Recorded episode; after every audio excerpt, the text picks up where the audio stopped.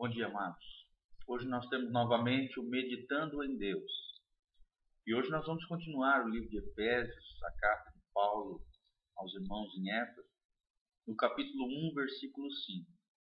A Bíblia diz: E nos predestinou para filhos de adoção por Jesus Cristo, para si mesmo, segundo o beneplácito de Sua vontade, para louvor da glória de Sua graça pela qual nos fez agradáveis a si no amado, em quem temos a redenção pelo seu sangue, a remissão, a remissão das ofensas, segundo as riquezas da sua graça.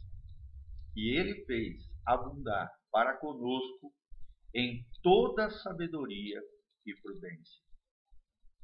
Queridos, como é gostoso saber, como é maravilhoso é, temos essa convicção maravilhosa de que Jesus Cristo, através da obra de Jesus, nós fomos adotados na família eterna de Deus.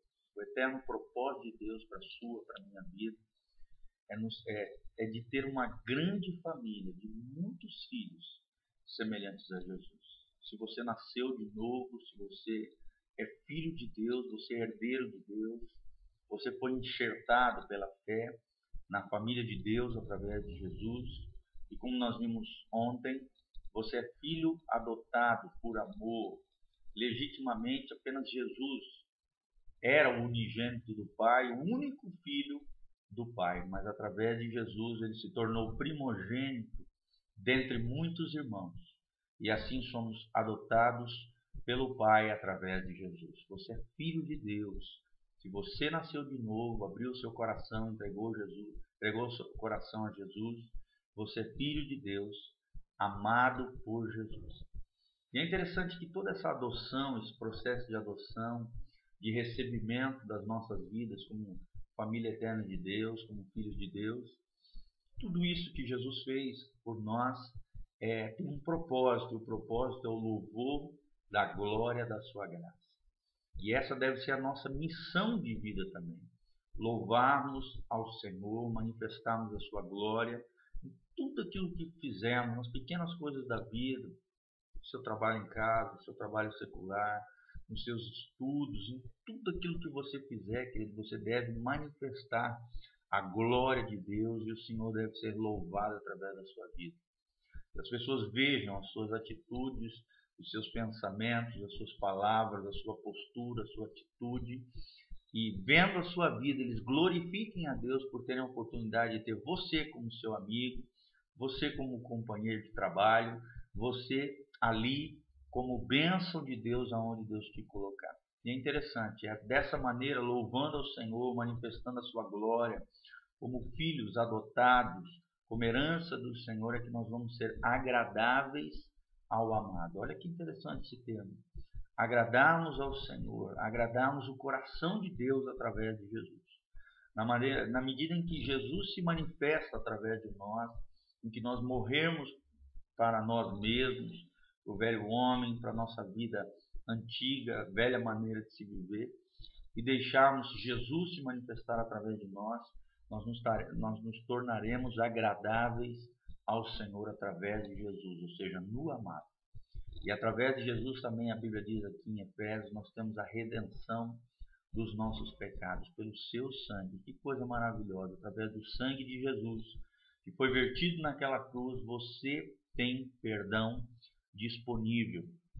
Jesus está sempre disposto a te perdoar, por mais horrenda que seja a sua ofensa, por pior que seja o seu passado, se você se arrepender, se você confessar o seu pecado, se você abandoná-lo e confiar nessa graça maravilhosa de Deus, Deus está disposto a te perdoar. A questão chave é o arrependimento, é o abandono, é a confissão.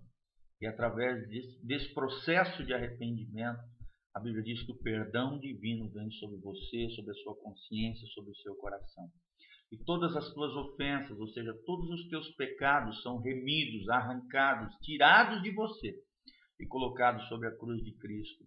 E você é lavado então com o sangue precioso de Jesus, o sangue de um justo, o sangue de alguém que é puro. Tudo isso para que Deus demonstrasse a riqueza da sua graça, a grandeza da graça de Deus, a maravilha que é a graça de Deus.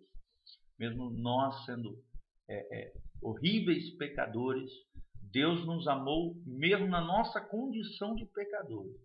Se identificou com o homem, assumiu a posição e, e, e, e foi o nosso substituto na cruz do Calvário, morrendo naquela cruz por amor a nós. Não existe prova maior de amor do que dar a sua própria vida por amor daqueles que, que Ele o ama. E a Bíblia diz que Jesus te ama. Jesus está disposto a perdoar o teu pecado.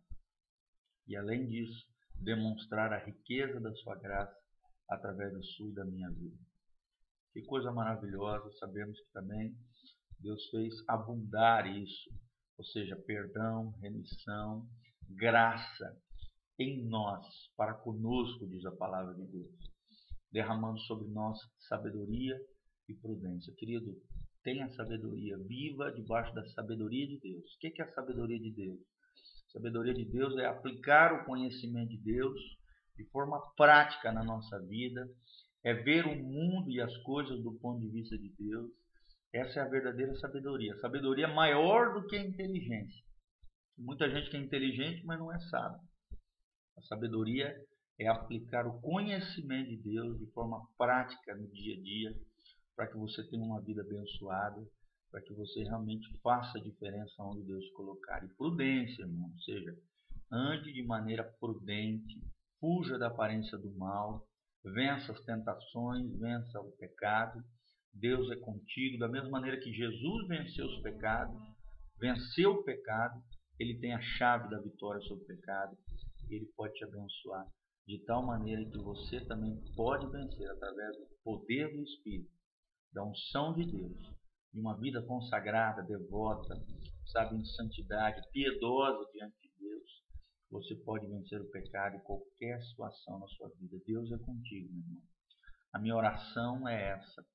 Possamos entender a grandeza dessa redenção, possamos entender a grandeza do que é ser filho de Deus, e possamos viver uma vida correta diante do Senhor, de tal maneira que não haja pecado escondido, mas venhamos a Deus diariamente, entregarmos as nossas fraquezas, entregarmos as nossas debilidades, para que Ele venha nos perdoar com seu sangue precioso, para que Ele venha remir as nossas ofensas e os nossos pecados, e venhamos a ser é, é, homens e mulheres que venham manifestar a glória de Deus.